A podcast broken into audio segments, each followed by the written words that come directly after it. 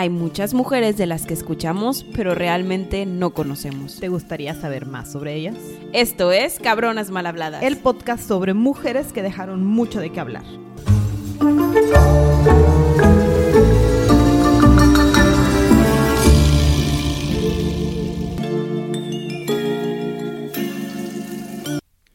Gaby. Hola Sandy. Ay, ¿estás emocionada para esta nueva temporada? Ay, sí. temas muy intensos, pero me emocionan. Está muy padre. Vamos a hablar de toda una serie de mujeres como que disruptivas que sufrieron o vivieron cosas fuera de su época.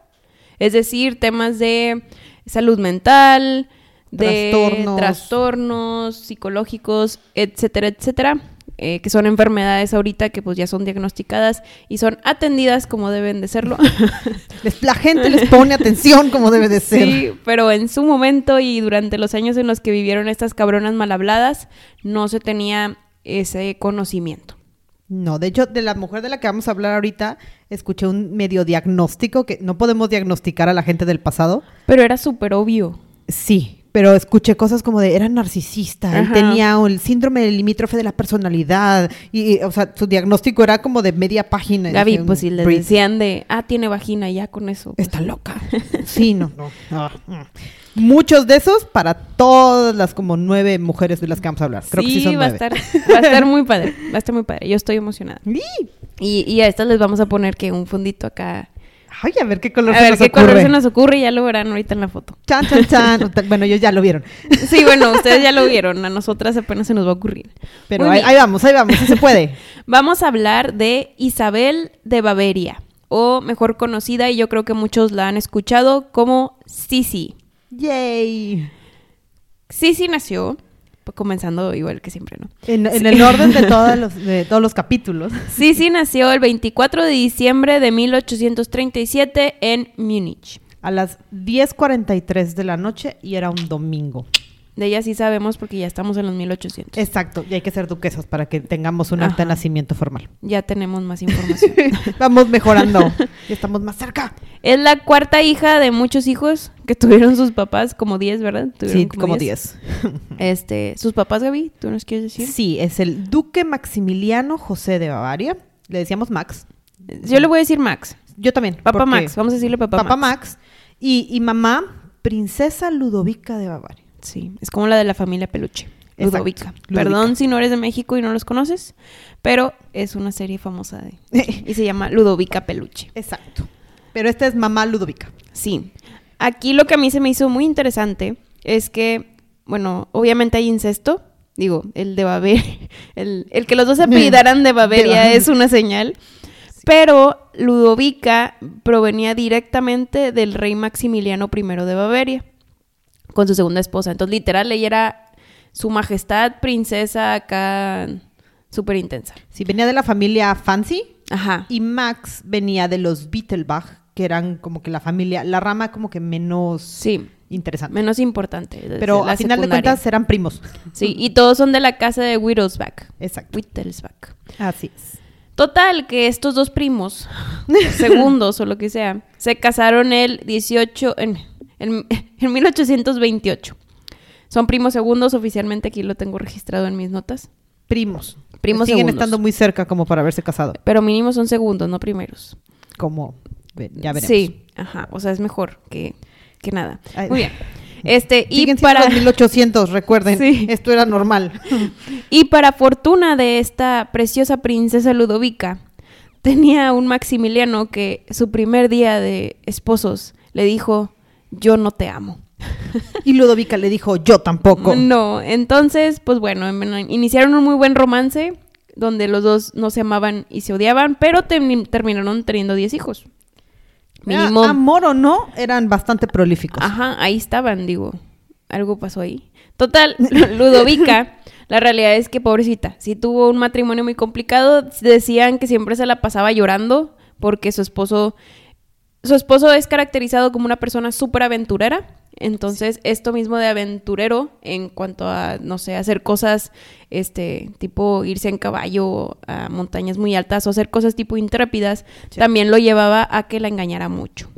Era bastante como libre. Él lo único que quería hacer era libre. Estamos también, por la zona en la que estamos, por la época en la que estamos, todavía existe lo que era el Sacro Imperio Romano, que cubría como media Europa, todavía. Y eran parte de esta familia, y a Max no le interesaba el gobierno. Ludovica sí venía de una parte de la familia que, que le interesaba gobernar y- Sí. y, mandar. Y Max era tan libre, tan libre, que se los llevó a, a- a su pueblito en Bavaria, y por ahí cerca de Múnich, en su palacio, donde vivían una vida muy cómoda, pero más que de la realeza, era una vida muy burguesa. Y Ludovica no conocía eso.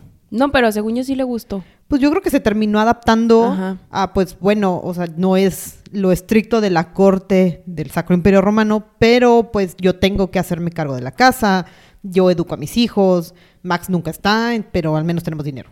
Sí, de hecho nunca, o sea, siempre fue muy sencilla, nunca tenía sirvientes, o sea, tenía muy poquitos sirvientes, lo cual era muy raro para esa época.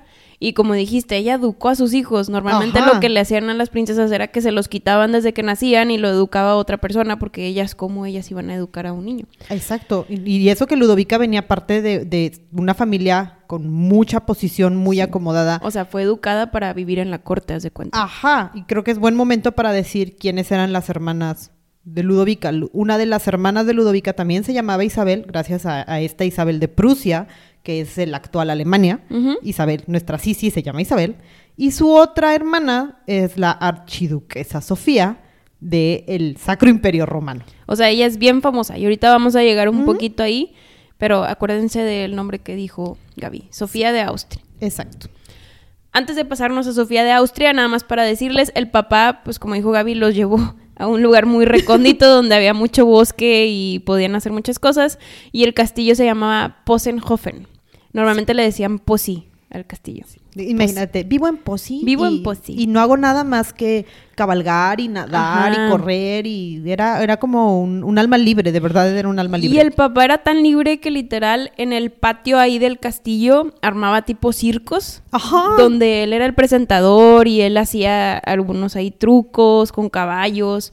También le gustaba mucho la sinfónica y hacía todas estas orquestas súper grandes. Sí. Hay, una, hay una parte donde dicen que una vez viajó al oriente, se la pasaba viajando. Ah, sí. Como dijo Gaby, dejaba sola ya a Ludovica. Pero en un viaje compró a tres esclavos negros o afroamericanos y se los trajo eh, y eran de que la sensación. El show. Ajá. Entonces, bueno, pues ahí. También hay una, una historia de que el hombre se fue al Cairo y se trepó al- a la esfinge. Y ahí andaba caminando sobre la esfinge y que Casual. aparentemente había fotos. Y él como que, ah, sí, yo regresé y aquí estuve de que con, con los egipcios. Y tú como, que, ok. Mientras la familia era súper libre. Y precisamente todas estas ideas son con lo que nació Sisi. Y la fueron formando. O sea, que realmente era un, de verdad Sisi era un alma libre. No, no se preocupaba por aprender mucho. Y, y no era la primera de los diez hermanos. Entonces no esperaban gran cosa. No de ella. esperaban mucho y, y aparte tan libre que no andaba con zapatos, jugaba con los hijos de los de los sirvientes de la casa Ajá. y eso no era permitido en la corte, No. menos en la corte de Viena que era una cárcel casi casi. Era la- de las cortes más estrictas. Y sí, sí, que esta familia hablaba en alemán. Era como que el idioma normal por la zona en la que se encontraban. El, el idioma oficial también era el francés. Y sí, sí dijo, ay, X, mi gente habla en un lenguaje en bávaro, un, como que un dialecto súper específico. Yo, yo voy a hablar en bávaro todo el tiempo, a mí no me importa lo que ustedes quieran. Ella hizo sus propias reglas, desde los como seis. Y así era ella feliz. De hecho, era la favorita de su papá por lo mismo, porque ella era igualita, a su papá. sí. Entonces, agrégale ahí un factor Y por lo tanto, Ludovica era como de, "Mm, este, alguien va a tener que domar a esta criatura y no quiero ser yo. Sí, pero como quiera, siento que a Ludovica también le valía un poquito queso. Porque pues tenía hermanas más grandes que eran las que. nada. Ajá, ajá. Tenía una hermana que le decían Nene. Eh, oh, Elena. o Elena, ajá. Mm. Y, y de ella esperaban más que de. Sí, sí. Entonces, por eso no pasó Y a. Elena le gustaba. Elena, por lo que alcancé a leer de ella, que también ha de estar muy interesante su vida, ella sí era la definición de la princesita bávara que todo el mundo quería, ¿no? Sí estudió francés, sí estaba súper preparada, iba a sus clases, se suponía que compartía clases con Sisi, pero honestamente como que mm, sí, sí, sí, viajaba sí, sí, por ahí. sí, iba a montar caballo, a nadar en el lago, a pescar, a practicar montañismo, o sea, sí, sí era lo opuesto a una princesita. De hecho, también decían que le gustaba la cerveza y las salchichas como buena alemana. Exacto. Entonces era, era lo opuesto a lo que esperaban. De hecho, su mamá, como decías, las educó, pero aquí es donde regresa Sofía de Austria, porque Sofía tenía un plan con Eh, las hijas de Ludovica. Porque Sofía, esa mujer, de verdad necesito leer mucho más de la vida de esta mujer. Un- Un día la grabamos. Por favor. Porque fue una mujer sasa, sasa. Wow, Ajá. el plan que tenía. Poniéndole tantito pausa a la vida de Sisi. Sisi está jugando en, el ba- en su bosque y nadando y ahora sí que... Así imagínensela. Ella está muy feliz viviendo su vida de cuento de hadas allá en, en, en Posi. Mientras, en Austria hay, hay una guerra y el mundo está colapsando porque acaba de pasar la Revolución Francesa y ya no nos gustan las monarquías autoritarias y ya como que empezamos a pensar que las repúblicas son una buena idea. Ajá, no las monarquías. Exacto. Y menos las monarquías absolutas. Exacto. Pero un, un grupo, el Sacro Imperio Romano, dice, ah, no, a nosotros sí nos gusta la idea de ser absolutistas y un solo rey. Sofía se casó con un señor que pues no era precisamente el más inteligente y Sofía dijo, ¿sabes qué? ¿Tú me estorbas? No, tengo un hijo, tú vas a ser el nuevo emperador. Y entonces entra en el juego Francisco José. Ajá. Francisco José, que era el como super emperador y el que iba a llevar todo, estaba bien chiquito, o sea, la criatura tenía como 18 años cuando la subieron al trono y, y perdóneme porque no tengo la fecha, pero Era en 1848. Sandy sí tiene la fecha. Y estaba, era, fue justo una guerra en 1848 y, y Sofía fue la que dijo, a ver, calma, vamos a organizar este desorden. Pongo a mi Aquí peón está mi criatura. Sí. Y en las sombras, Sofía era la que llevaba al Sacro Imperio Romano. Sí, de hecho, el tío, o sea, se cuenta que pues era el papá de Francisco y antes de él estaba un tío que abdicó al trono porque era muy inepto. Aquí se viene muy de la mano y durante todo el episodio lo vamos a ver. Había mucho incesto, por ende había muchos problemas psicológicos, Sí. todo eso, y muchos de los reyes o de la burguesía caía en la histeria. Sí, porque por lo mismo de los genes, por algo no se deben juntar hermanos con hermanos o primos con primos, entonces sucedían varias enfermedades que no tenían. Diversidad genética. Ajá. es Y, esta rama, ahora sí que viene de la familia de los Habsburgo. Entonces, es, esa familia sí es. Estaba loca. Hermanos con hermanos. Y ahí sí. ah, Sí. La genética se rompió. No voy a decir locos, pero tenían, ya dije locos, pero no, no me refiero a locos, me refiero a que tenían muchos problemas. Sí, de, de verdad la diversidad genética se rompió. Correcto. Sí. Bueno, antes de seguir con la historia de Francisco José, tenemos a una Sisi de 17 años que vive con excelente libertad y trabaja, digo, y trabaja, y va descalza por los bosques y su casa, y de la nada les ponen a una maestra que se llama baronesa Wolfen. Y esta baronesa le pusieron a educar ocho niños que ya eran súper liberales. Si no, no suena. Y la, y la mujer no suena como que la- el ser más flexible del mundo. Ajá, pero bueno, ella estaba enamorada de Elena porque Elena era toda una Claro, princesita. ella sí sabía lo que la pusieron a estudiar. Pero ella fue de las primeras que se dieron cuenta de que Sisi tenía un ligero problema con sus sentimientos. Es decir, su inteligencia emocional no era la mejor. Es decir, sufría de depresiones constantes. Si, si estaba triste, estaba súper triste. Si estaba contenta, estaba súper contenta. Un tipo bipolarismo pudiera ser. Sí, no, no sabía Ligero. cómo... re- Por eso la diagnostican actualmente como que con el limítrofe. Ajá. Porque o- o no regula sus emociones. Es todo o nada. Ajá. Para cualquier lado. Entonces, pues eso no era bueno. A Isabel, pues no le gustaba estudiar tampoco. Y su papá Max, pues tampoco era el mejor para como que forzarla a estudiar para que tuviera Sí, como que estaba. más skills para el futuro. Lo que hacía era que literal sacaba a sus hijos de las clases que, que donde estaban con la baronesa y los llevaba a hacer caminatas o armaba ahí orquestas con todos y a uno lo ponía a tocar los tambores y al otro lo que sea que hubiera en esos tiempos. Eh, entonces, bueno, sí, sí, quiso mucho su papá, eso sí, pero pues no fue un muy buen ejemplo para lo que se le venía enfrente. Porque no, ahora sí que no naciste en una familia burguesa que pudiera hacer esto. Nadie lo esperaba, Gaby, di- discúlpala. Pues sí, Nadie pero... lo esperaba. Acuérdate que de todos modos también se tenía que casar bien. Ay, o sí, sea, no sé. tan bien, pero bien. Ya sí, pero bueno, regresemos con Sofía de Baviera.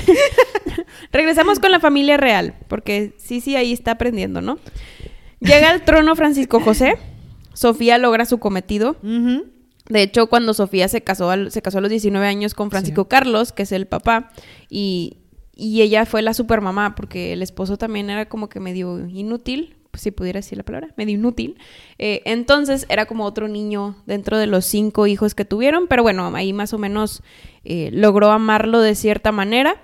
A ella, a Sofía de Baviera, se le conocía como la emperatriz a la sombra, que era lo que decías hace poquito. O le decían el único hombre en la corte, lo Es- cual es- se me hace wow. Ese fue épico para la época. Wow, porque es, es que sí, porque las mujeres ahí pues eran nada, ¿estás de acuerdo? Sí, Y, wow. y para que le dijeran eso es porque ella tenía súper gran influencia y también porque tenían cero respeto ante los hombres que la rodeaban. Ese, ese fue, yo creo que para la época, uno de los mejores halagos que le podían decir a una mujer. O sea, que, que de, De plano le dijeran que era un hombre, ya es porque de verdad hizo bien las cosas la muchacha. Es correcto. Para 1800, y- bueno, entre 1853 y 1854, aquí ya tenemos unos cinco añitos en el trono, o sea, Francisco José. Eh, la mamá, o sea, Sofía, quitó la constitución. Lo hizo teóricamente Francisco, pero fue Sofía la que impuso el orden. Quitaron el parlamento, quitaron la constitución y se hizo una monarquía absolutista. A eso me refiero a que Francisco José era la iglesia, el poder, el dictamen, la cárcel. Él escogía todo. Él tomaba absolutamente todas las decisiones, no se puede equivocar porque Dios lo eligió como el líder supremo. Sí. Y esto hizo a Austria una potencia mundial. O sea. Sofía logró que Austria se hiciera una potencia Exacto. mundial. Después de Rusia. O sea, estaban a la par casi casi. Sí. En este momento, Austria tiene muchas tierras, como decía Gaby, es súper grandote, tiene partes de Italia, República Checa, Eslovenia, Hungría, muchos, muchos ahí pedacitos, ¿no? Que lo hacían similar a lo que es Rusia ahorita, o sea, en tamaño. Sí, y eran en este punto mucho más fuerte que el Reino Unido, que Francia, Prusia ahí lo estaba intentando y Rusia era como que la otra superpotencia. Pero ahí vamos, todos peleando estaban juntos. los romanos, que luego platicaremos de los romanos. Ah, sí, esa es otra historia. Muy padre, pero es otra historia. Sí. Entonces, mientras todos se peleaban por conseguir el poder, Sofía estaba amasando el imperio más grande que ha visto la historia, con una capacidad de mover dinero impresionante. Funcionaba. Era rico, era vasto, la gente no tenía problemas. Estaban contentos. Ajá. y se ponen en pie a que tienen a un hombre de 24 años solamente Sí. que tiene este porte, esta capacidad de autoridad, es guapo, bailarín, de buenos modales, honesto, todo, entonces la gente está extasiada con él, o sea, les encanta. Solo ¿Sí? le faltaba un detallito. Estaba soltero. Estaba soltero, es correcto. Entonces, Sofía obviamente tenía un plan porque ella controlaba la mayor parte de su hijo. y junto con su hermana estaban planeando el casarlo con Elena. con Elena, o sea, Nene. Por eso decíamos que Elena ya estaba siendo educada para ser una mujercita y eso le quitaba parte de la carga a Sisi, por eso sí hiciera un alma libre. Sí. Pero no sucedieron las cosas como lo querían. Ay, y entonces un día las hermanas decidieron que ya era tiempo. Eh, para estas alturas, Francisco José tenía como unos 22, 23. Nené de haber tenido unos 18, 19. Ya no nos casamos a los 14 para estas épocas. Ya éramos adultos casi Ajá. todos. Entonces las hermanas dijeron, es tiempo, es momento de que se conozcan. Los primitos ya se conocían porque sí habían convivido en algún momento en el pasado, porque pues familia. Pero ahora sí, oficialmente vamos a hacer la reunión. Sandy se está riendo porque dije familia. Sí, literal son súper familia. Sí. Entonces, en una cena de Navidad en algún momento en su infancia. Literal. Sí, es que es la verdad, algo así sucedió. Entonces dijeron las mamás, vámonos a un spa, o el equivalente de este es como grandes hoteles de la época, que se llamaba Bad Ischl, y algo así, en alemán o bávaro, este, en donde dijeron, ahora sí vamos a juntar a las dos familias, te- tú te traes a, a Nené, yo me traigo a Francisco José, ahí nos vemos y se conocen. Solo que hubo un problema. No nada más se llevó a Nene. También se llevó a Sisi porque Sisi estaba pasando por una de sus etapas de depresión. Sí. ¿Por qué estaba pasando por eso? Porque a sus grandísimos 15 años se había enamorado de un conde. Este conde ayudaba a su papá en varias cosas de las tierras. eh, Y, y, pues el papá y, y, Ludovica obviamente no querían que se enamoraran y que se casara con el conde y pararon la relación luego luego. El papá Max se llevó al conde a, a, trabajar lejos, nada más que pues se enfermó porque ya se enfermaban por todo y cayó enfermo y se murió. Y esto hizo que sí, sí... Más drama. Sí, súper drama, todo de negro, tortura, todo eso. Entonces la mamá estaba preocupada, o sea, Ludovica. Y se la trajo con ella al viaje. Dijo, no, chance los aires o algo así le va a ayudar a que la depresión se le vaya escurriendo. Te va a hacer bien. Entonces, y también es importante el sí, sí, todo de negro. El camino de Bavaria a este spa fabuloso implicaba varios trasbordos. Era el peor viaje del mundo. Sí, no, no era como que la cosa más amigable del mundo. Y estas mujeres no viajaban con una maleta de mano de 10 kilos. Entonces, llevaban... No, pues, nada más un vestido pesaba 10 kilos. Exacto. Entonces, entre todos los trasbordos que hicieron para poder llegar a ver a Sofía, perdieron las maletas y desaparecieron. Y llegaron con lo que traían puesto, que era su ropa de viaje, y estamos en una época en la que cambiaban de ropa para cada alimento. No, y aparte de la ropa de viaje, no sé si sabías que se había muerto una tía de ella recientemente y todas iban de luto en negro. Digo, ahorita el negro es lo de moda porque te ves más figurín y todo, pero en ese momento no era lo más bueno, lo tenías que vestir de colores súper intensos, así como pavo real para distinguirte. Y más cuando vas a ir a conocer a tu prometido y necesitas ir perfecta y fabulosa y que te vean y, no y no es como que los vestidos se hacían en masa. No había vestidos disponibles como de para que te los preste Sofía y Sofía no te va a prestar de su catálogo porque pues no funciona entonces tuvimos que improvisar y conocer al emperador del Sacro Imperio Romano con nuestra ropa de viaje. Mi futuro esposo, con tierra y vestido negro. Eh, así como de, pues arreglémonos poquito, peinémonos tantito y, pues sonrían y finjan que esto no pasó. Sofía les ayudó tantito porque a, su alcoba les mandó una persona que las arregló un poco, pero solo arregló, y es importante destacar, a Nené y a Ludovica, o sea, mamá e hija esta sí, sí, se tuvo que peinar sola y como pudo, se puso una pincita, se amarró las trenzas y así fueron a tomar el té en el Kaiser Villa, que es como la villa del rey, haz de cuenta. Eh, y ahí se conocieron. Y Nené, pues obviamente se veía elegante, porque iba de negro, pero elegante, de luto, pero no iba, no iba en el vestido seguramente precioso de colores súper llamativos, lista. Que la iba a ver más moderna, más joven, más todo. Entonces tenemos esta niña de 19, 20 años que parece que tiene 25, 28. y pues tenemos un príncipe de 24 que obviamente quiere a alguien jovial, bonita, eh, brillante, que destaque.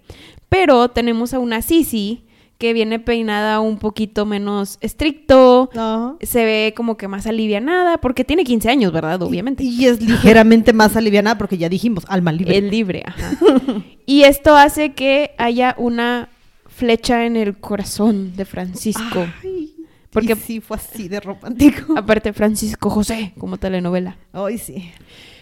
Se enamoró automáticamente. Entonces, pues esto era, no era lo que tenía planeado Sofía, su mamá, ni Ludovica. Y las hermanas entraron en pánico y dijeron, este no era el plan, pero ¿por qué? Sí, la realidad es que sí, sí no entendía nada de la corte, porque obviamente no era el plan. Eh, y Francisco, pues le valió queso y le dijo, mamá. O es ella o es ella. O es ella o es ella. Y era la primera vez que Francisco desafiaba a su mamá de esa manera. Entonces, pues Sofía se vio así como un... Ok. y leí por ahí que, que Francisco sí dijo algo como, es ella o no me caso nunca. Ajá. Y necesitamos herederos. No podemos, no aplica el no me caso nunca. No, y imagínate tú como mamá, que yo sé que no sabemos por qué no tenemos hijos, pero pongámonos en esa situación donde tu hijo, que es siempre súper correcto y te hace caso y todo, como que es la primera cosa que realmente quiere. Entonces dices, no, mi hijo está agarrando coraje. Ok, muy bien. Tal vez vaya a ser un buen emperador un día. Sí se puede. Pero la pobre sí, sí, pues obviamente estaba toda desconsolada y no sabía qué estaba pasando. Em, y le dijeron, sí, sí, perdón, te chingas, te vas a casar. Ajá. De hecho, en uno de los bailes, porque fueron pues, al cumpleaños de, de, Francisco José. Ya cuando fue el cumpleaños, Francisco José, yo terca en decir tu nombre, Francisco José saca a bailar a Sisi y eso detona por medio de la corte en el que ya escogió a Sisi como su nueva princesa futura reina. Y sí, sí, no sabía qué estaba pasando. Y nada más dijo, ah, pues me está sacando a bailar. Bailemos, ya. Bailemos. Eh, Cuando su mamá le pregunta ahora sí de, oye, ¿crees que puedes amar a Francisco?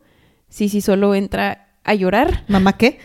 Sí, empieza a llorar y dice, pues voy a hacer al emperador feliz lo más que pueda y intentaré ser una buena hija para la reina Sofía. Creo. Me voy a esforzar, pero ¿por qué me eligió a mí? ¿Yo por qué? ¿Yo qué? ¿Yo qué tengo? ¿Yo qué hago? Entonces aquí tenemos a una Sisi joven donde batalla mucho con su, como que, Pues es que si fue amor autoestima. propio. Ajá, o no tiene mucha autoestima. sí, Esa es la palabra. Y es que también, sí es un complejo muy grande porque es su hermana. Y, y Nené también se desarma, porque pues, ¿qué, qué piensas? Escogió a mi hermana, yo, yo me preparé, yo tengo 19 años preparándome para esto.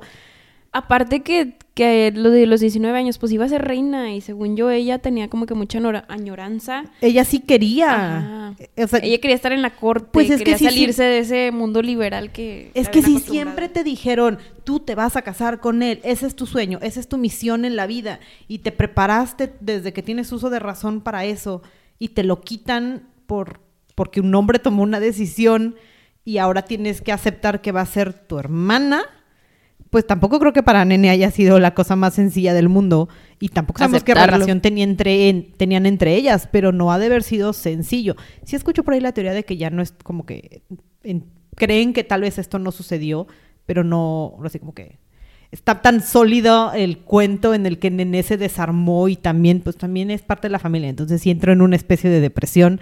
Y sí, sí lloró tres días de no me quiero casar, pero bueno, No me quiero casar con mi primo hermano, pero bueno, me voy a casar con él.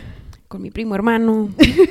Eh, así sí entonces le empezaron a llegar muchos cariños, presentes, este, cosas que a ella no le gustaban, porque pues a ella no le importaba un anillo de diamantes o una diadema o lo que sea, pero bueno, era la manera de Francisco como que de enseñarle su emoción de que ella había aceptado ser su futura esposa. Ella solo se dedicaba a llorar y a decirle a su mamá de mamá, es que porque yo, pero si yo no soy suficiente para el rey y cosas así. Ludovica, sinceramente, yo creo que ha de haber estado súper preocupada porque literal nunca preparaba a su hija para esto. No, y pasaron los siguientes ocho meses en curso intensivo de princesita Todavía peor.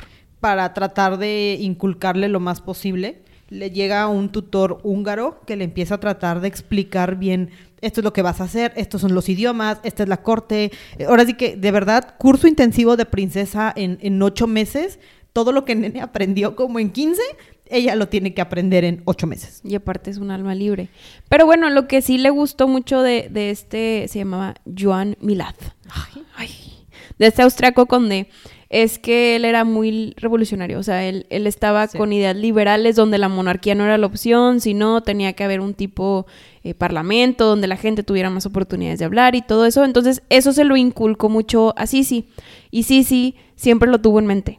O sea, siempre dijo, sí, esto es lo que debe de ser, así debería de ser un buen gobierno. Un buen gobierno debe de respetar a su gente y su gente debe de elegir quién los gobierne, pero... Idea disruptiva cuando te vas a casar con un emperador Y absolutista. que tú vas a ser la reina. este. Ajá. En lo que está pasando todo esto de los ocho meses, el papá Max estaba de viaje y se entera por telegrama que su hija se va a casar con el rey. Y obviamente el Ludovica no le dijo se va a casar, le dijo, por favor, nos das tu permiso de que se case. Y Max le contesta, te lo desaconsejo, él es un bobo. Entonces Max, papá Max quería mucho a Sisi y sabía que no iba a ser una vida feliz para ella. Entonces estaba intentando lo más posible de que no sucediera, pero lo regañaron los bavarios, o sea, sus tíos, porque todos eran tíos y primos, lo regañaron los de la familia y le dijeron, "Shh, tú cállate, debes de ser ya más riguroso, no puedes ser tan liberalista porque tu hija va a ser la futura Sí. reina del imperio astrohúngaro. Ya casi austrohúngaro. Todavía no. Todavía no, bueno, Todavía no. en, en dirección a... Hacia allá vamos. Nos faltan unos cuantos años. Sí, en lo que pasan los ocho meses también estamos buscando obviamente la dispensa papal porque somos primos. Acuérdense. Ajá. Y en lo que Isabel está en Posi, o sea, en Posenhofen, que es su casa de Su siempre casita, estudiando, Francisco un día la fue a visitar. y esa historia está Ay, padre porque dicen que se le iluminó la cara y le empezó a enseñar pues lo que hacía, ¿no? De caminar en el bosque y jugó con sus hermanos y todo eso, pero eso ya no, nunca lo volvieron a hacer. después. Eh, Ah, yo creo que ahí sí lo quiso. O sea, como que fue el momento en el que dijo, o sea, se le llaman la atención mis cosas. Nada más que solo iba a suceder en un espacio muy privado. contenido y súper privado. Y tristemente la vida ya en la corte no era nada privada. No. Entonces ya no sucedió. No. Arrancan los preparativos de la boda. ¿No? Y la boda que tuvimos que organizar, la boda del siglo. Es la bola, la bola. La boda milenaria. Sí, sí, sí, no puede más que estar melancólica y callada. Ay, pobre sí. Sí, es que era, eh, o sea, es ese sentimiento de o estaba súper triste o estaba súper feliz. Sí. Y yo creo que sí, sí hubiera sido una muy buena ermitaña. Si lo hubieran dejado. Es un ser introvertido. Ajá. Y Nos identificamos, ¿verdad? Totalmente. Y, y se puede parecer extrovertida por todo lo que le gusta y por lo liberal y todo, pero la realidad es que le gusta su espacio personal, estar en privado, eh, que nadie la esté juzgando. En pocas palabras. Qué bonita. Ajá. la vida que le tocó y lo que ella quería. Ah, Le llega la dispensa papal, ahora sí firman el contrato matrimonial. Eh, Sofía, Sofía mamá, Sofía la tía, eh, siempre había sido buena con ella. De hecho, no sé si leíste, pero hay un chorro de refranes donde en un inicio la describe como, sí, esta hermosa princesa, hasta se ve súper hermosa llorando, como si estuviera llorando de felicidad, pero la pobre estaba llorando de tristeza. por ahora. Ajá. Eh, pero aquí es donde ya empieza a indignarse porque ya va conociendo un poquito más a Sisi, que yo digo que no se esperaba más de ella, porque ya es su sobrina, sabe cómo es. Es que yo creo que asumió que se educó igual que, que Nené. O sea, dijo, pues son hermanas, son iguales. Yo siento que pensó que en su bootcamp de ocho meses lo iba a lograr. lo iba a lograr. Pero obviamente no, porque un bootcamp de ocho meses no quita los, 18 los 15 o 16 años de libertad que tuvo. No. Entonces, cuando una vez que le empezó a regalar joyas, eh, le mandó una carta, ¿no? Sí, sí, de muchas gracias, mamá, porque, porque iba a ser su futura mamá, ¿no? Eh, mamá Sofía, por todos estos regalos y todo, pero le habló muy como si fuera... Muy informal. Ajá, y se enojó. Y dijo, Francisco José, ¿cómo es posible que me esté hablando así? Entonces Francisco José fue con su novia y le dijo, oye, eh, nada más yo le puedo hablar hacia mi mamá. Entonces de aquí en adelante va a haber puro roce entre Sofía y Sisi, para que se lo Ah. esperen. La mejor relación suegra nuera del mundo. Yay. Perfecto. El 27 de marzo de ese mismo año, o sea, estamos en mil, mil, cuál- el 49, 1849, 49, sí. eh, firman, sí, sí, firman la renuncia del derecho al trono, porque, Porque niña. porque niña, ajá. Y se fija la, fe- la fecha de la boda, eh, viajan a Posi, hacen ahí... es Fiesta, que fiesta. Fiesta, fiesta, y luego ya, porque ya se iba a despedir de Posi, yo creo que casi para siempre. eh, se va en un barco. no, ya no regresa nunca, Posi. Sí, regresa al final de sus días. Ah, sí, ya antes de Ginebra. Ajá, Mm. sí, antes de Ginebra. Ok. Este, Francisco hace un acto de amor. Ah, bueno, entonces ya, ¿no? Está en Posi, regresa con Francisco ya a Viena, donde va a ser la boda. Este, y Francisco en un acto de amor, enfrente de todo mundo, a una persona introvertida, como Sisi, se sube al barco y cuando se sube, la abraza y le da un besote. Y sí, sí dijo. De gracias, Francisco, José. ¿Por qué? Total, La entiendo. Ajá, yo también. Pero sus súbditos estaban muy felices.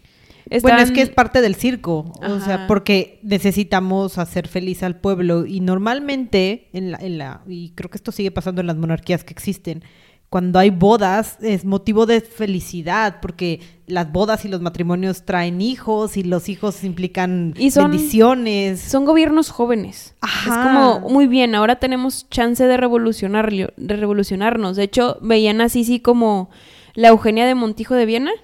Ajá. O sea, así como que elegante, jovial. Eugenia Montijo hizo que París se revolucionara. Sí. Entonces, eso querían de Sisi. No más- Eso no más esperaban que de ella. Eugenia Montijo es una persona súper extrovertida. Que sí la prepararon Ajá. y, que le- y quería hacer eso. Y Sisi no. Sisi era lo opuesto. Ah, sí, este... Que, que digo, sí lo hizo a su modo, o sea, sí tuvo un impacto y por eso seguimos hablando de ella.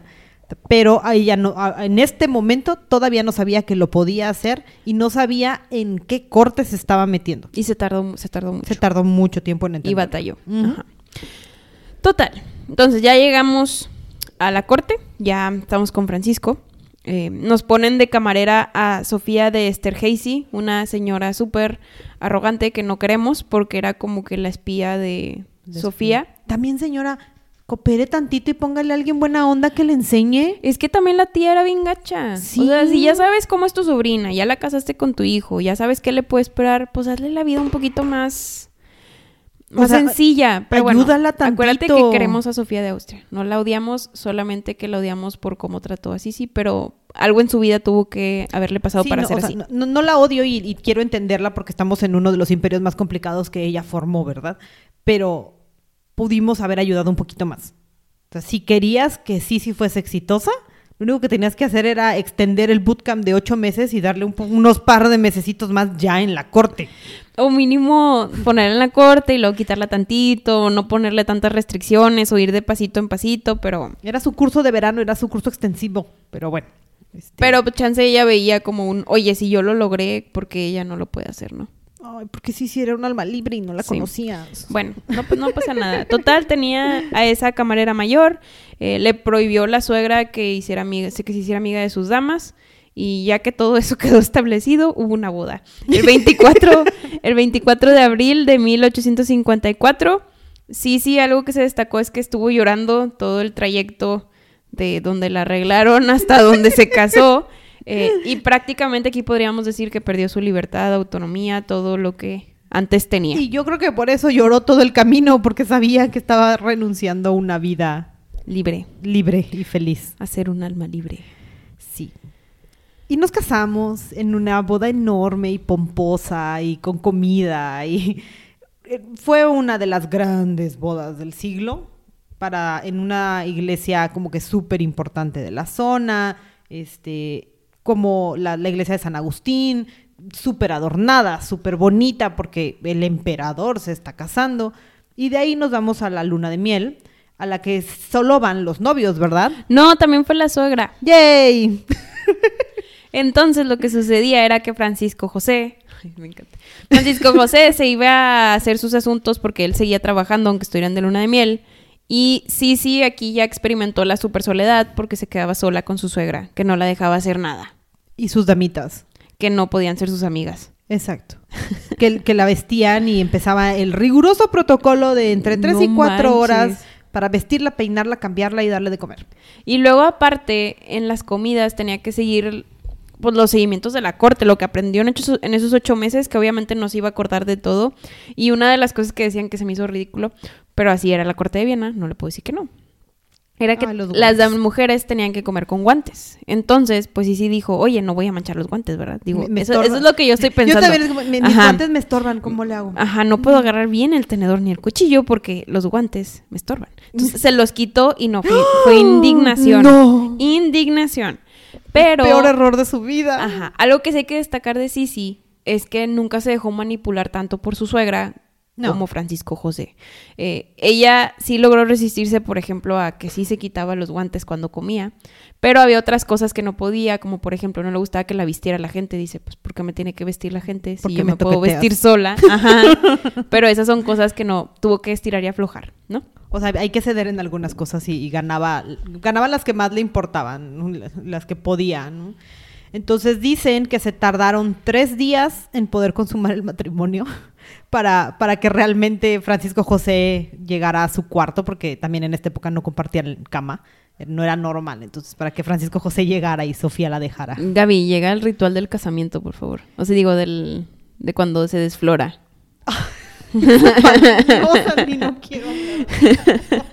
Bueno, antes, no sé si se acuerdan, que lo hemos contado en otros episodios, pero en épocas pasadas, la- el primer día que consumaban el matrimonio, estaban todos ahí presentes y nomás tapaban con... Dice que cortinita. Ajá, pero todo el mundo estaba viendo el acto. Sí. Eh. Y una sabanita abajo, porque acuérdense que este, Ah, tiene que salir sangre Sí, para... sí, porque virgen. Entonces, o sea, si cabalgaba y se le rompió el himen, ni modo. No me importa, no hay sangre. Si no hay sangre, no hay pruebas. Esto no pasó. El chiste es que aquí, pues no estaban todas las personas, pero sí estaban la, la mam- Ludovica Sofía. y Sofía. Ajá. Entonces lo que sucedió fue que Ludovica llevó a su hija a la alcoba después de la boda, ¿no? La lleva después de la boda, eh, se quedan ahí en el cuarto Y luego llega Sofía con su hijo. Y, lo deja ahí en el y lo, y lo deja ahí. Entonces, aunque los dejaron ahí, no consumieron Pues no. matrimonio hasta después de tres días. Y luego ahí fue donde se fueron a la luna de miel y ya. Muy triste. Sí, imagínate que tu mamá y tu suegra estén ahí esperando la, La, primera vez que lo haces. Y la primera vez que lo haces. Sí. O sea, ¿tienes Todo miedo? mal. ¿Tienes, ¿Tienes 16 años? Llevas tres días llorando porque no te quieres casar con el hombre de cinco años más grande que tú. Bueno. Total. Ya estamos en la corte. Ya pasó la luna de miel. Este... Hay una impresión de ella de estar muy sola. Eh, de hecho, una vez en uno de los eventos pidió cerveza, entonces fue criticada como porque una mujer no podía pedir cerveza, tenía que pedir vino. Y ¿Sabes, la Sandy? gente... No debes de tomar Ajá. cheve. La cheve es mala para ti. A mí me encanta, yo voy a seguir tomando. No, Sandy. No. Y la empezaban a ver como callada, no inteligente. El ser sencilla no era bueno, aunque los súbditos chance, a mi punto de vista, pues lo que querían ver de la realeza, que fueran sencillos, en la corte de Viena no era bien visto. No. No. no. Y se da cuenta que eso es polo opuesto con su esposo. Pues porque era una persona manipulable. Aparte que se casaron a los ocho meses de conocerse. Y no se conocieron, se vieron tres o cuatro veces. Gaby se escribía en cartas, discúlpame. Claro. Que no evaluaba a Sofía. Ajá. No tachaba cosas como si fuera la guerra. Exacto. Sofía no editó esas cartas Ajá. 20 veces antes de enviarlas. Y por polos opuestos me refiero a que el Francisco José que conoció en Posi cuando fue a verla no era el mismo en la corte. Era una persona más rigurosa, estricta, pues lo que esperas de un Digo, buen gobernante. emperador. Ajá, lo que esperas de un buen gobernante. Eh, se dedicaba a su trabajo, intentaba hacer lo mejor que podía porque aparte era absolutista, entonces él hacía todo. Em, y bueno, eso no le gustaba a ella porque ya se terminaba siempre quedando sola, en general. Un poquito de contexto de la época. Estamos en guerra.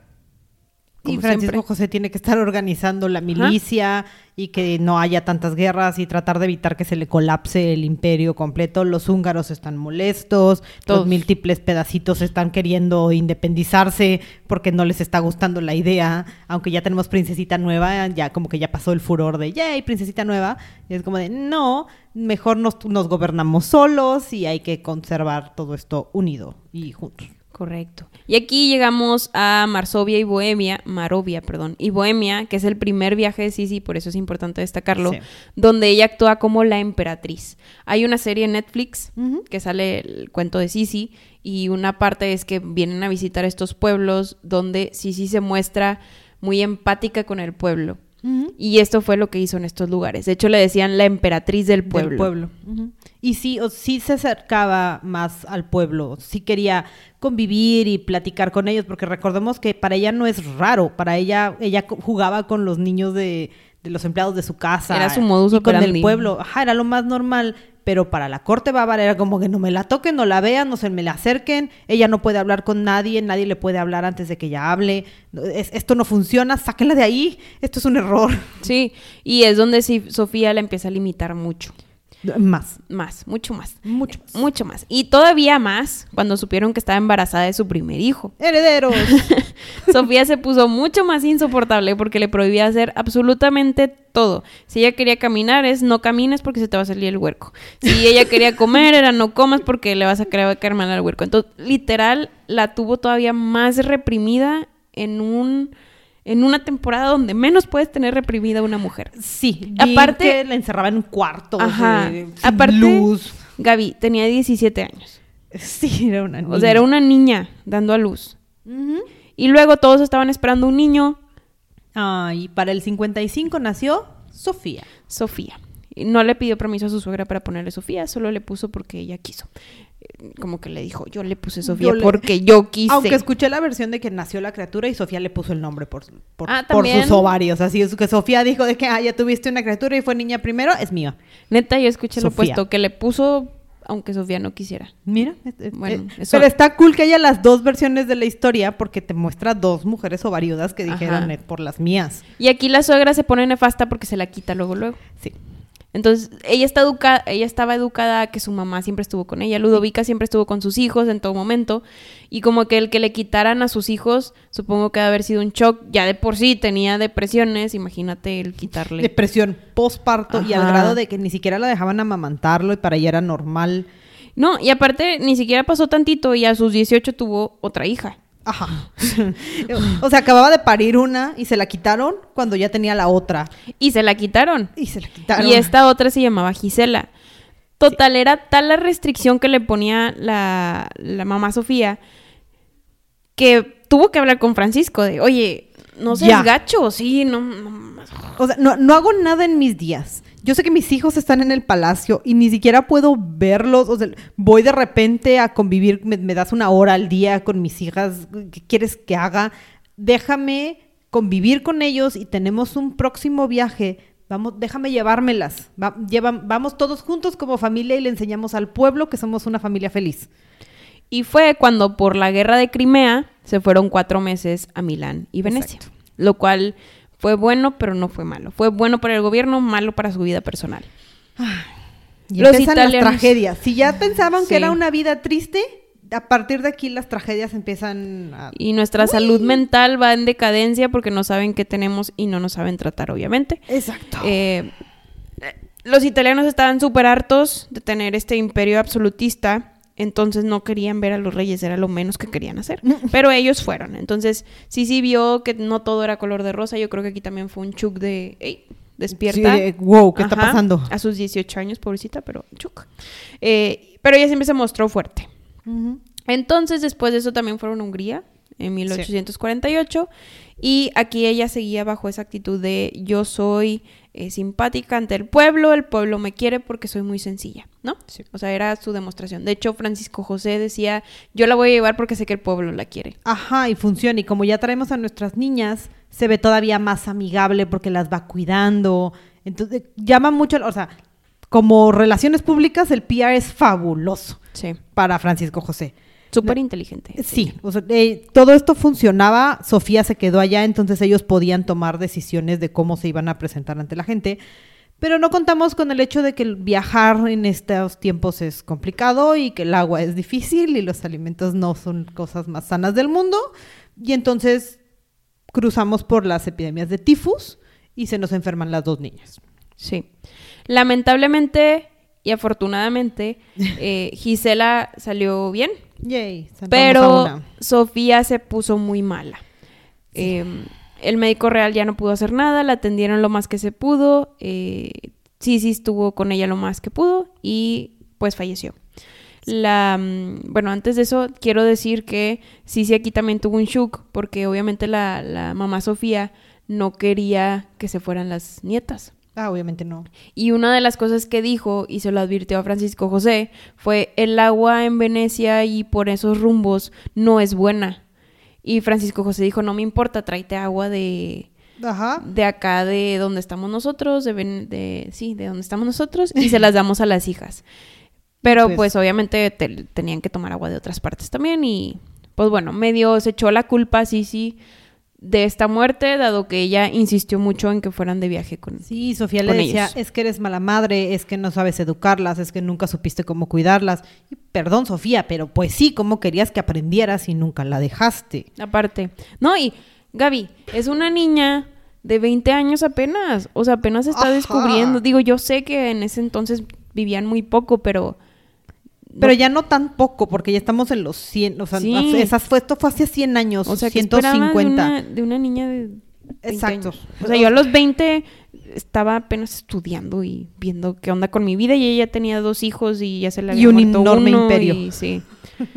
El viaje, como les dije, eh, fue bueno para la corona malo personalmente. Fue porque el viaje a Hungría colocó a Francisco como este hombre benévolo y que, y que pues era muy bueno. Y esto trajo a que él promulgara una amnistía que le daba las tierras de regreso a algunos de los nobles que cuando quitó la constitución este, habían perdido. Entonces medio ya tenía a los nobles contentos. Estaba más contento y sí, sí dijo, mira, Hungría, Hungría me gusta. Fue cuando se enamoró porque la gente los empezó a tratar bien. Sí. Y uh, de verdad Hungría era una zona que a ella le empezó a llamar mucho la atención. No es como que sepa gran cosa de Hungría, pero para Sisi era como que su paraíso, era, era el Edén en el que realmente ella iba a estar feliz. Y a partir de este viaje empieza a aprender húngaro y costumbres húngaras y le empieza a llamar mucho la zona. Yo creo que fue la primera vez que bueno, libre. que yo la veo donde se siente más cómoda y libre y como que tiene ganas de aprender. Ajá. Entonces, pues sí se enamoró mucho del lugar. Sí. Seguimos, algo bueno. seguimos con cosas tristes, tristemente. Eh, en 1857 empieza una gran depresión y no, de Sisi obviamente, ¿verdad? Porque su hija falleció, entonces echaba la culpa y esto hizo que tomara largos ayunos, etc. Otra de las cosas que sucedió fue que el hermano de Francisco José, que es, sí, Maximiliano de Habsburgo, sí, el emperador. Nuestro Maximiliano. Nuestro Maximiliano aquí en México, nuestro único emperador. Este, Segundo, el segundo. Digo, el segundo y el último. Sí, sí. eh, el que, según yo, si hubiera gobernado, hubiera sido... Había buenas ideas. Sí, Y- pero bueno. Y esa Carlota. Ah, tenemos que hablar de esa Carlota. Sí. Ah. Total, este Maximiliano de Habsburgo se casa con Carlota y Carlota es lo opuesto a Sisi. Sí. Carlota sí fue educada para estar en la corte de Viena, para ser una damita, tenía modales, tenía mucho dinero eh, y su suegra se lo hacía difícil porque siempre le encaraba que Carlota era mucho mejor que ella. Sí, que era, era la mejor de las opciones. Y también le gustaba mucho la idea porque era una mujer fuerte. Y Maximiliano, yo sé que en México, si eres de México y la historia te lo contó, te lo cuentan como un hombre súper regio, pero Maximiliano sí era bien fiestero. Y era, era muy liberalista y de muy buenas y, ideas. y de ideas republicanas y súper como... Pues él quería hacer de México un buen lugar. Era súper moderno. Sí, él, quería hacer de México un buen Ah, lugar. sí. Pero esa es otra historia. Eh, sí, bueno, perdón, nos fuimos. pero, Regresamos con este, Sisi. Estábamos tristes porque la suegra nos estaba encarando a nuestra concuña y por la depresión de nuestra hija, pero tenemos un tercer hijo. ¡Woo! Yay, porque ¿cómo solucionamos nuestra depresión? Con hijos. ¡Woohoo! El 21 de agosto de 1858 nace Rodolfo. Aparte ¡Y es todavía niño! más euforia porque es niño. Todos estaban bien felices. Este Francisco José estaba así. Al fin tengo a mi soldadito de plomo que me va a ayudar en... fin un Sí. heredero de verdad y Sofía dijo al fin esta niña lo logró y de regalo se lo voy a quitar también pero no importa porque al fin lo logró y en este momento sí se dijo ya chingué yo Ajá. ya tengo un niño ya tengo a otra hija hagan lo que quieran de aquí en adelante sí se empieza a decir yo ya acabé Yo soy libre y merezco mi libertad porque ya les di heredero. yo ya cumplí con mi chamba. Si quieres educarlo tú, Sofía, date. Me da lo mismo. Y empieza ahora sí a decir, ya era una mujer de 21, ya tiene ideas, ya sufrió pérdidas, sigue teniendo sus altos y bajos porque esto la va a acompañar para toda la Es vida, que maduró en friega. pero maduró en tres o cuatro años y dijo, ahora sí, hazme la que quieras, Sofía. No hay, ya no, basta. Sí. Tenemos un poquito de cultura. Eh, en el 59 las tierras de Italia empezaban a peligrar mucho. Francisco estaba viajando bastante. Aquí ya había nacido Rodolfo. Eh, ella caía en una mayor depresión e histeria porque pues no estaba Francisco con ella. Eh, no salía de sus aposentos. Aquí es donde empezamos a inventarnos curas de hambre. Hacía ayunos muy extensos de más de 24 horas. O sea, muy, nada más tomaba agua. Eh, montaba a caballo por muchas horas y hacía, le gustaban mucho las cosas intrépidas, como ya habíamos dicho, entonces hacía obstáculos, lo cual en ese entonces era muy peligroso porque no había ni casco, ni seguridad, ni nada. Eh, y, y era muy común que te murieras por caerte el caballo, ¿verdad? Eh, y por más que el emperador intentara animarla, o sea, este Francisco José le mandaba cartas de super amor, porque pobre, él siempre estuvo muy enamorado. Eh, ella, ajá, ella quería estar con él, entonces el no tenerlo como quiera era malo. Pero para mí creo que esto y, y lo difícil que fue este periodo para Sisi, porque fueron como unos 5 o 6 años, creo que Sisi, tomando este control que obtuvo cuando tuvo un niño, lo único en lo que tenía control en su vida era sobre sus hábitos y sobre su cuerpo. Entonces, por eso empezaron los problemas de ayuno. Aquí fue cuando hizo su gimnasio y cuando empezó a hacer horas de ejercicio, cuando empezó a planear cómo se vestía ella, a diseñar sus vestidos, a diseñar sus corsets. O sea, ya lo único en lo que realmente tenía control era sobre su cuerpo, su las cosas muy inmediatas. Sí.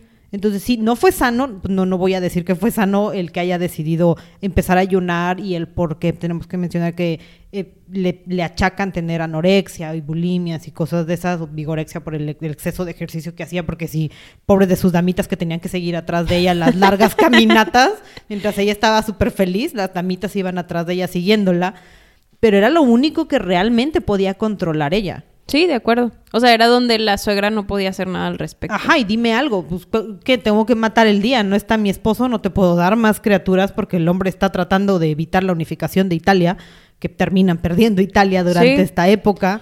Y, y de hecho ella también empieza a hablar de estos como que temas del, de abolir el absolutismo, de como que quería, quererle decir a Francisco de, oye, chance, si necesitas un parlamento mínimo y una constitución también, como para que no te estén ahí molestando, pero bueno, se empezaba a cultivar esas ideas. Todavía no se sentía lo suficientemente capaz de expresarlas, pero sí de pensarlas más profundamente y como dices, ya estamos más maduras, ya leímos más, ya todo, tenemos más poder y Ya conciencia. le empezamos a dedicar también más tiempo a, no solo al cuerpo, a- al cerebro. Porque ya teníamos tutor, ya empezábamos Más a leer. inteligentes. O sea, que todo lo que trataste de obligarme a hacer de chiquita, ahora es por elección. Sí. En el 59 se les conoce que empezaron a tener problemas conyugales. Digo, obviamente entre tantos estaba. viajes, entre tantos viajes y siente que ellas este, entraba en depresión o estaba muy feliz o lo que sea, no tenían pues muchas relaciones sexuales. Entonces había rumores de amantes. Eh, ella, por ejemplo, como dices, hubo una revelación donde hizo cinco fiestas súper intensas seguidas y de parejas sin chaperones. Entonces fue como que fue una estaca en el corazón de Sofía, la, mamá Sofía, la reina. Eh, pero ella lo hizo como un método de, oye, yo soy la emperatriz, yo puedo y hacer lo puedo que yo tomar quiera. decisiones. Ajá. Esto obviamente era bueno y malo para ella, porque estamos hablando de una persona que es muy introvertida y de la nada tuvo una ráfaga de extrovertismo y la atención también como que la embriagaba mucho en cuanto a que se deprimía más. Pues es que si eres el ser introvertido y, y la entendemos, porque fueron cinco días y eran periodos así como que días, semanas de fiesta y luego se encerraba y era depresión absoluta porque así funcionan los introvertidos. Entonces te, te- encierras. Era su recarga. Ajá, entonces pila social y ahora sí Recarga otra emocional. vez fiesta y otra vez, ¿no? Y, y, pues, y en este periodo ayunaba y el ejercicio. o sea, O sea, tenía todo un tema con su, consigo misma que a finales de octubre del 60, un añito después, Ujú. empezó a tener obviamente problemas físicos y y todo su eso. salud ya no era como que la más. Empezó a tener vértigos, dolores de cabeza y aquí los doctores pues obviamente no sabían qué era. Eh, muy pocos la veían comer, hacía estos eh, achaques de que es pues, pues, por la bulimia y la anorexia donde comía muchos pasteles así tipo María Antonieta, ¿no? Que se atascaba de pasteles. Y luego los vomitaba y siempre hacía ejercicio, ¿no? Era un ejercicio constante porque ella se tenía que mantener en 50 kilos, porque según ella, eso era belleza. Y era como ella se sentía segura y merecedora de todo lo que tenía. Eh, también tenía su famosa cintura de avispa. Ah, sí, porque tenía una cinturita de entre osciló porque había un registro, porque esta mujer llevaba un registro de su cintura, oscilaba de entre 40 y 50 centímetros dependiendo de, del trabajo. Diseñó sus propios corsets para que tuvieran la suficiente fuerza para poder comprimirla de, de esa forma. ¿no? Sí. Y ahora, 50 centímetros con esa cintura. Ella medía 1,72. 1,72. Sí. Entonces, imagínense, estaba súper, súper, súper delgadita. Sí, o sea, una mujer de unos 70 y casi 2, 3 con 50 kilos No, es y mínimo, no- mínimo son 60. O sea, mínimo y no era puro músculo. Ajá. Y, y- y además, ahora sí que tenía el cabello larguísimo y era como que una de sus más grandes este, atributos. Ajá, era un orgullo para ella tener el cabello tan largo y tan voluminoso y tan bonito. Entonces, un par de kilos de cabello sí eran. Entonces, en realidad, de músculo y cuerpo era, era poquito. Era más alta que su esposo, de hecho. De hecho, sí. Pero en las fotos, bueno, en las fotos, en las pinturas la pintan un poquito más chiquita para que, Eh, pa- porque para el que emperador... no se note el emperador. Ajá. O le ponían banquito al emperador para que no fuera tan... Bueno, y todo esto le está pasando a sus 23 años. Ah, sí. Habíamos olvidado mencionar que tenía 23. Ups. Este, aquí también pues ya fue de emperador, ¿sabes qué? Hasta de Viena me quiero ir. Entonces comienza estos largos viajes donde intenta estar en Viena lo menos posible. Y hasta eso Francisco José hay que, es de admirarle que. Francisco José ya ha dicho, ok, Y te- te mucha paciencia, mucho daño. ¿eh? Sí. Mucha paciencia de señor. Se nota que de verdad sí la quería bastante. Y que de verdad no, digo, no ayudaba mucho su presencia a la corte porque sí estaba como que dañando un poquito todo lo que estaba haciendo esta mujer. Pero el, el aceptarle el, ok, ve, ándale, sea, ¿a dónde? O sea, ahora sí que escoge un destino y esta mujer tal cual agarró el mapa y dijo aquí y agarró el barco que le prestó la reina Victoria y, y empezamos a navegar por el mundo. Ajá. Fueron a Cádiz, fue una corrida de toros. Había reyes que la invitaban a sus castillos para comer y ella dijo, no.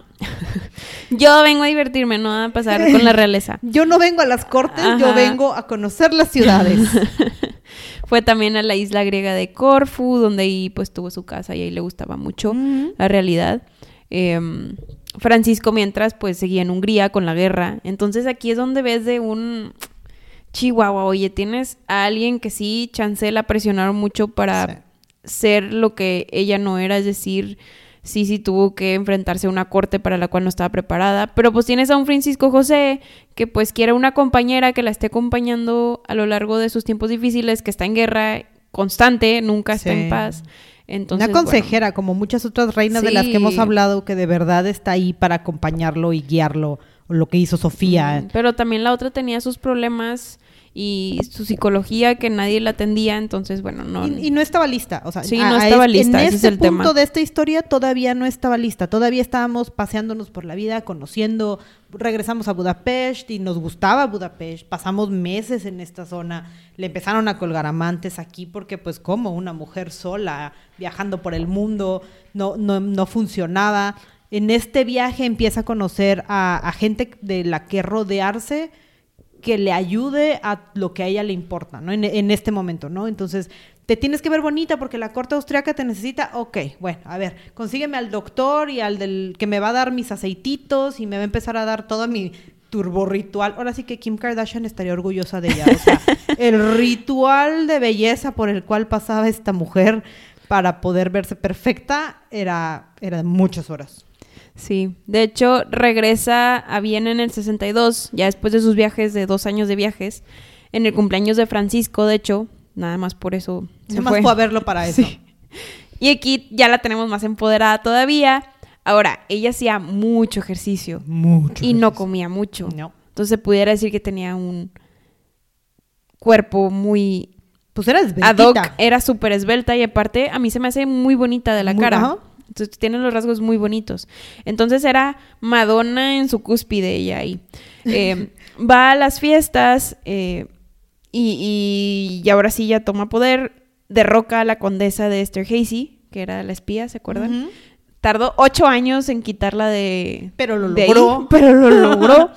Y digo, fue una de las cosas que le pidió a Francisco para que nos, para que estuviera con él. De, oye, bueno, me voy a quedar contigo, sí, y solo sí. pero quítame a esta mujer de encima. Ajá, me empiezas a quitar todo eso.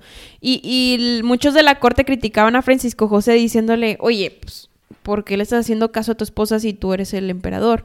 Y aquí es donde vemos un, oye, él seguía súper enamorado. ¿Sí? Entonces, más aparte, porque regresa esta mujer que Chance la veía muy deprimida y sí, sí, ya tenía otra cara, tenía otra actitud, estaba más relajada. Porque regresó una mujer feliz que ya mucho había más visto hermosa, el mundo. más madura físicamente y psicológicamente, entonces mucho más atractiva. Claro. Y sí, sí sabía.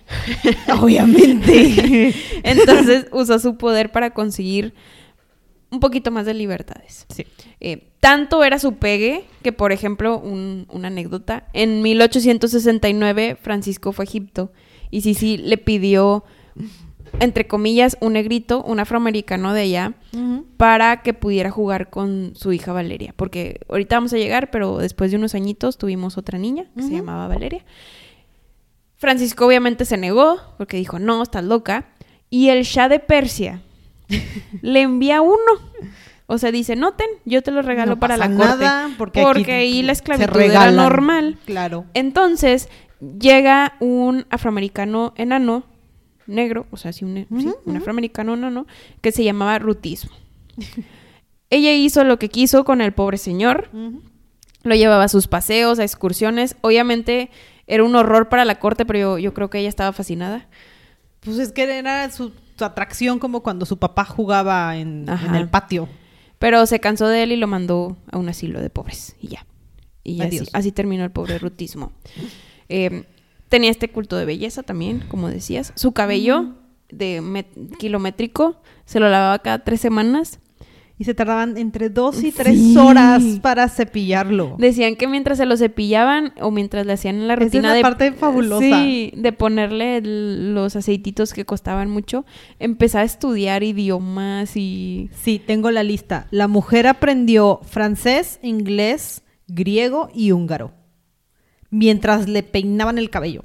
yo creo que pasó la mitad de su vida peinando ese cabello. Ajá. Y durante todo este tiempo también ya era patrona y empezaba a donar un montón de dinero a las artes y a todos los grandes compositores de vals de la época, porque estamos en esta época en la que la música es súper importante, y Liszt y Schubert y demás. Aquí es donde ya nos parecemos a la Eugenia de París. Exacto. Porque ya empezó a moverse en las cortes, porque también no estaba trabajando con las cortes, ella está moviendo con el público, con las masas, y empezó a compartir más. Pero seguimos teniendo este problemita de... claro. me- no es mental, es como sí, pues sí, es salud mental, donde eh, tenemos obsesiones. Porque acuérdense, muy feliz o muy triste. Y entre otras cosas era no quería envejecer. Por eso, por eso las, las enormes rutinas. Ajá. Y aparte de eso, acuérdate, y no lo mencionamos, pero cuando falleció su hija Sofía, la habían enterrado dentro de la cripta donde estaban todos los reyes de Hungría. Y ella cuando entró a esa cripta como que le empezó a tener demasiado miedo a la muerte. A la muerte. sí. Y eso también se relaciona a que, oye, no quiero envejecer porque envejecer es feo. es estar más cerca de más- morirme y, y no funcionaba. Entonces, por eso también tenía este ritual en el que su piel tenía que ser perfecta y, y blanca y suave y dormía con carne molida en la cara. Sí, bien intenso. No, también se hizo, no sé si, si le diste un baño de cobre Ajá. en su casa porque es que bañarte en un baño de cobre con aceites y con vapor te ayuda. Ah, porque e- ese era el plan. Se bañaba diario y bañarse diario en esta Europa tampoco todavía no era normal. Ajá. Y se bañaba diario en aceite en las noches y en leche en las mañanas para que su piel siguiera siendo blanca y perfecta. Entonces seguía siendo esta muñequita que pues ese era el objetivo. Súper popular. Sí, con sí. su esposo y con la gente. Y por eso empezó a hacer, por eso le pegaba a las masas, porque empezó a ser un ejemplo, era una supermodelo. Ad- lo leí en uno de los comentarios de tantos documentales que vi de La esta mujer hubiese sido la influencer del mundo, fan de Instagram, porque de verdad hubiera puesto mil fotos, mil rutinas, mil posibilidades para existir en, en este siglo. Y no dudo que hubiera estado más sana y feliz. Por supuesto, no lo hubieran casado a Sí. fuerzas a los 15. Con su primo. bueno, Pero bueno, ya aprendimos húngaro, ya aprendimos idiomas, ya estamos bien formadas, empezamos a escribir poesía. Y ya también defendemos nuestro punto del revolución. Somos republicanas. Ándale. Porque se acuerdan de nuestro tutor húngaro, entonces empezamos a tener estas ideas y a decirle a Francisco José de, oye, este, Francisco José, disculpa, ¿qué te parece si empezamos a flexibilizar esto? Ya empezamos a actuar como consejeras. Ajá, Ahora sí. Ahora sí. En 1867, eh, bueno, antes de eso, Francisco obviamente la escuchaba, pero decía, no, no, no, no, no, todavía no. Está- no, no, no. Así como No, que tú- la, tú muy la chiquita. rechazaba. Ajá. Pero No, en el 67, ahora sí gana las ideas de Sisi y Francisco restablece la antigua constitución que existía, que abolió su mamá, eh, y reconoce al reino como independiente. Es decir, pone a un parlamento eh, y todos se empieza como que a relajar. Esto hace que Hungría se haga muy feliz y el 8 de junio los corona. Sí, este, ahora sí que tantito, yo- yo- ahora sí que este capítulo sí está largo, pero la historia de Sisi es fabulosa. Entonces, mientras todo esto pasaba, como les iba diciendo Sandy, en el 62, Prusia empezaba a mover y a tocar a Austria y a meterse y a hacer más guerras. Y Hungría empezó a decir, "Eh, es mi momento para independizarnos. Ahora sí, puedo, puedo ser libre y dejar de mandar para empezar a mandar yo. Ahorita ya no quiero que mande Austria, ahora voy a mandar yo. Pero si se acuerdan, Sisi es el ser que conoce Austria, conoce las costumbres, conoce a la gente, conoce el idioma. Y Francisco José no. Entonces, con todo este conflicto en- entre el 66 y el 67, como les decía Sandy, eh, la crisis era tan grande que Francisco José no tenía ni idea de qué hacer, Sofía no conocía las costumbres, llegaron a Hungría y Sisi dijo, no hay pedo, no, no- no te preocupes. Y ella negoció el tratado de paz en el que consiguieron anexarse como el imperio austrohúngaro que cayó hasta la Primera Guerra Mundial. O sea, fue ella la Bien que negoció esto. O sea, ¿estás de acuerdo que estamos en el 67 y duró hasta 1917? 16, 17. Ajá. Ajá. Porque esta mujer negoció y conocía las costumbres y sabía cómo hacerle. Y los de Hungría la amaban. Exacto. Porque era sencilla como... Como ellos y conocía las costumbres y era No era un- republicana. No era un monarca pomposo que no sentía empatía. Exacto, y entonces los coronan rey y reina de Hungría y ahora sí es la emperatriz del Sacro Imperio Romano, Ajá. austriaco y Hungría. Les dan una residencia súper intensa ahí en Ujú. Godolo, eh, a 32 kilómetros de Budapest. eh, y pues ellos fueron ahí felices, ¿no? Eh, ella se quedaba mucho tiempo ahí porque le gustaba mucho. Sí, pasó mucho Ahí tiempo. dio a luz a su tercera hija. Sí. Porque dijo, bueno, ya vamos a embarazarnos otra vez, ¿no? Ya estoy contigo mucho Ya tiempo, ya- ya Francisco. José. Sí. Eh, y dieron a, dieron a luz a María Valeria en el 68. Creo que ya lo dije, pero lo- Sí. se lo repito para que se lo Que yo creo que sí fue como una bofetada para Sofía porque le dijo, y van a ser en Budapest. O sea, es como de, para mí, esta es mía, haz lo que quieras, pero esta sí es mía y a esta sí la voy a educar yo. Y tanto fue que como que todo lo que su instinto maternal que no usó, su instinto maternal que no usó con sus otros hijos, se lo dedicó puramente a Valeria. Todo fue por y para Valeria. Sí, por eso Sí. le pedían, quería un afroamericano para que jugara con ella. Sí, bueno. No podemos ser perfectos, teníamos Sí, no, eran, eran las tradiciones de la época. Es producto de la época, exacto. Sí, había mucho, mucho esclavismo. O sea, sí es- esclavitud. Sí es liberal, pero no también. Ahora Ajá. sí que seguimos arrastrando unos cuantos vicios. Sí, y luego más contentos nos estábamos poniendo porque tristemente en el 72 muere Sofía, la mamá Sofía, Sí. y ella fue todavía más libre. Pero dicen que al final, cuando ya después de todo este movimiento con Hungría y todo eso, que sí tuvieron su momento al final como de... de amor. es como de, Mamá, hija. ok, si lo lograste, si no estás tan mal, ok, chido, ya estamos, ya estamos en paz y ya. Pero fue porque le enseñó que ella pudo con lo de Hungría. Ah, claro, o sea, le, le probó que era una mujer fuerte. Pero bueno, ella como quiera, pues ya tenía. Sí, se, no, se ya- le quitó esa presión. Ya, ya, ya éramos libres de la señora que... Ajá. Y, y Francisco José también. Sea, ya, también ya era un señor, ¿verdad? O sea, Sí. Seguimos con más tristezas porque en el 89 muere nuestro hijo Rodolfo. ¿Tú qué dices? ¿Qué pasó? Pues es que como sabemos que hay mucho incesto. Yo no voy a dejar de decir eso porque se casaron entre primos. O sea, si ya sabían que tenían problemas psicológicos con tíos y abuelos y todo eso, como por qué lo vas a casar con alguien de la familia directa si tus hijos pueden salir igual? Y luego aparte, ella tenía broncas. Era obvio que uno de sus hijos iba a tener broncas. Pero es que no sabíamos que estaba directamente No, relacionado a que eran primos. Si había dispensas papales, por algo tenías que pedir permiso porque no era normal, no era lo correcto. O sea, sí, pero porque Dios, no porque genética. No, pero la gente sí relacionaba. No estoy tan segura. Ya, ya relacionaban. Sí, sí, ahí decían que cómo era posible que tuviéramos, eh, ya ves, el rey loco este de, de Bavaria. Todo, o sea, o sea, sí, yo sé. Y bueno. En el Reino Unido y demás, pero ok. Rodolfo pare- padeció un trastorno psicológico. Sí. Ya tenía 30 años, o sea, ya estábamos grandes. sí, ya, ya éramos Ajá. adultos. Eh, la verdad es que su papá siempre le puso muy estrictas actividades. Se intentó meter esta Sisi para que fuera más relajado porque veía que Rodolfo era muy como ella. Como se ella, identificaba como que era un alma libre que nunca lo dejaron ser libre. Tanto fue su trauma con la educación militar porque lo trataban bien mal también. O sea, lo metían a baños de agua con hielo y luego lo sacaban y Pues es que luego le gritaban así súper intenso porque Francisco José quería ser un él. O sea, quería Sí. ser a una persona súper educada, fuerte, que fuera así. Pero pues no a todos les va a funcionar el mismo trato. Sí, no, no iba a funcionar. A él no le funcionó.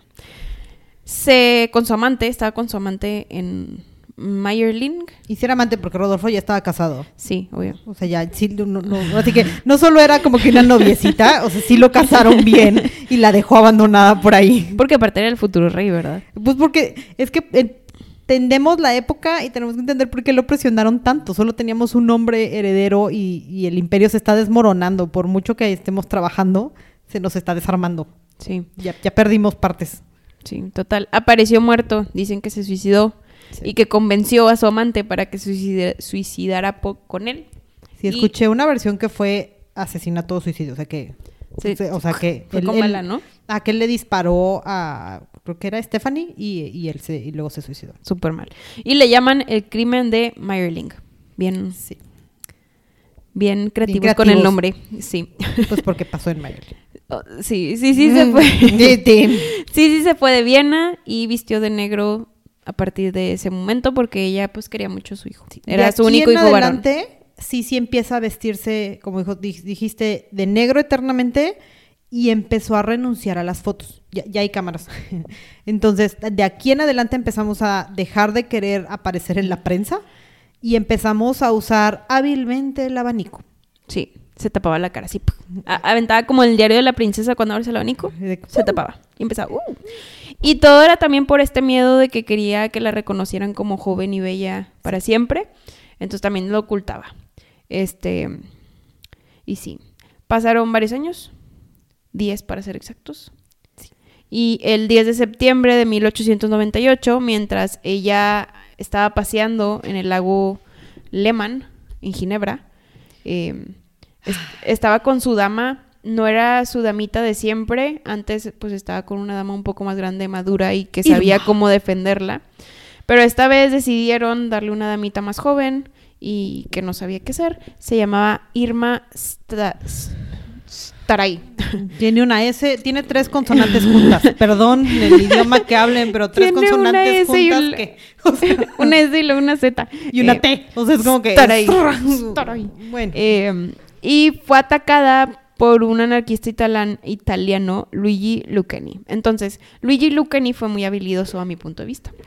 Porque él iba caminando y, y era luego... un desgraciado que nomás quería ser famoso. Sí, sí, la verdad que sí. Digo, estaba loco, chance era un asesino serial y nadie sabía, ¿verdad? Porque no existían en esa época. Total, iba caminando y luego tenía como que un estilete, que estilete es como una super puntita, es como si fuera un alfiler. Yo lo vi como un picayelo. Ah, dale, haz de cuenta. Pero súper delgadito. Sí. Re- Y recuerden, sí, sí, siempre tenía estos corsets súper apretados, gruesos, que le mantenían todo en su lugar. Entonces, tenía el estilete y luego de la nada, así escondido, y de la nada le hace así un tropiezo. ¡Ay! Como ¿Y que se cayó y chocó con Sisi. Y Sisi dijo, ay, ay, ay, ay, pues ya, no pasó nada, ¿no? Sí, se, se cayó poquito y Irma la levantó y, y todo. Se fueron al barco que le iba a llegar a su, que le iba a llevar a su otro destino, y de la nada se empieza a marear. Se empieza a sentir mal, eh, empieza con achaques y todo. Lo que hizo Irma, que chance si no lo hubiera hecho de esta manera se hubiera podido salvar. Pero es, Pero es que nunca se hubieran dado cuenta. sí, no, este corset súper apretado que le estaba manteniendo todo en su lugar y protegiéndola, lo abrió. Y esto que hizo que un coágulo que se le hizo, haz de cuenta que el estilete se lo encajó directo en el corazón. Sí, porque hizo- pasó justito abajo del esternón, o sea, justo picó el corazón. O sea, yo por eso yo no creo que hubiese sobrevivido, o sea, porque por la forma en la que entró y por eso no sintió nada. O sea, porque le No, aparte tienes un corset súper o sea, apretado. el- no, y pero aún así con el corset súper apretado, pues piel, o sea, pero ¿mi no sintió, no sintió dolor. No, porque por la forma en la que entró, porque era una aguja tan delgada que entró y le picó el corazón, salió muy rápido. Entonces sí, cuando le quitaron el corset se, se terminó de desangrar, se movió el, el coágulo y, y pues... y, ajá, total, pudiéramos decir que fue un ataque al corazón entre el desangrado y el ataque. Falleció en el barco. eh, y pues supongo que pobre, pobre Irma, porque ha de haber vivido un momento muy difícil. Pues el shock de que le, se le está muriendo la emperatriz por un asesinato que no entendemos qué pasó. o cómo sucedió. Eh, O sea, recordaron el momento y dijeron fue en este momento. Este señor que la asesinó no iba por ella. O sea, estábamos Eso en es una lo época- peor, eh, eso es lo peor. Porque estamos en una época en la que como ya queremos, ya estamos en el cerca de los 1900. Ya casi llegamos a la Primera Guerra Mundial. Exacto, o sea, ya ya es- estaba tan cerquita. Entonces, ya estaban empezando a asesinar a muchos dirigentes de esa forma. Y él iba a matar al, al príncipe de Orleans, que era como que de los dirigentes importantes ahorita. Y no fue el príncipe. Y fue como, ay, ¿quién más está aquí? ¿A quién más podemos matar? Entonces, porque solo quería ser famoso. porque literal solamente quería ser famoso. Lo terminan apresando y al final de cuentas lo único que dice fue un, bueno, mátenme, como para que termine siendo un mártir de esta historia y, y pues todo sale peor, ¿verdad? Entonces te termina suicidando el, el asesino de Sisi y Sisi pues sigue, pues sigue, empieza el mito de lo que es, más bien es más como una leyenda de lo que es eh, Sisi. Francisco José todavía sobrevive, le, sobrevive un par Pero de bastantes años. años. Ella tenía 61 y creo que él llega hasta los 70, 80. ¿no? Exacto. Eh, y bueno, la sepultaron en donde no quería que la sepultaran. Van y la era- regresan a su cárcel. Ajá, la regresan a la cripta imperial donde está su hija. Y supongo que también ahí. Sí, Rodolfo. están Francisco José y Rodolfo. Está con toda su familia. Ajá. Y bueno, así es como termina tristemente, porque, o sea, es, es una muerte muy moderna, un asesinato de Para esa una manera. mujer muy moderna. Ajá. Y, y la realidad es que al final ella supo vivir su vida tratando ella misma sus trastornos mentales. Sí, ahora sí que so- solucionaba su depresión a como ella quería. Solucionó su depresión en el mar, porque por eso le gustaba tanto estar en un barco. Hubiera sido una excelente bióloga marina. Eh, viajaba, este, te- seguía teniendo sus ataquitos porque pedía que la amarraran en el barco. Ya los mitos dicen que la amarraban afuera o la amarraban dentro, lo que fuera. Ente- ahora sí que, datos curiosos de Sisi y por qué ha pasado a la historia, ¿no? Eh, Sisi tenía un tatuaje, se tatuó un ancla, como una emperatriz terminó con un ancla tatuada. Porque siglo Este, nació en fuera de su siglo. ella, ella quiso, entonces nunca nadie ha podido entender la historia y solo ella y tal vez sus damitas sepan cuándo se tatuó. Qué padre. Qué, qué cool, o sea, y tenía un ancla porque amaba el mar.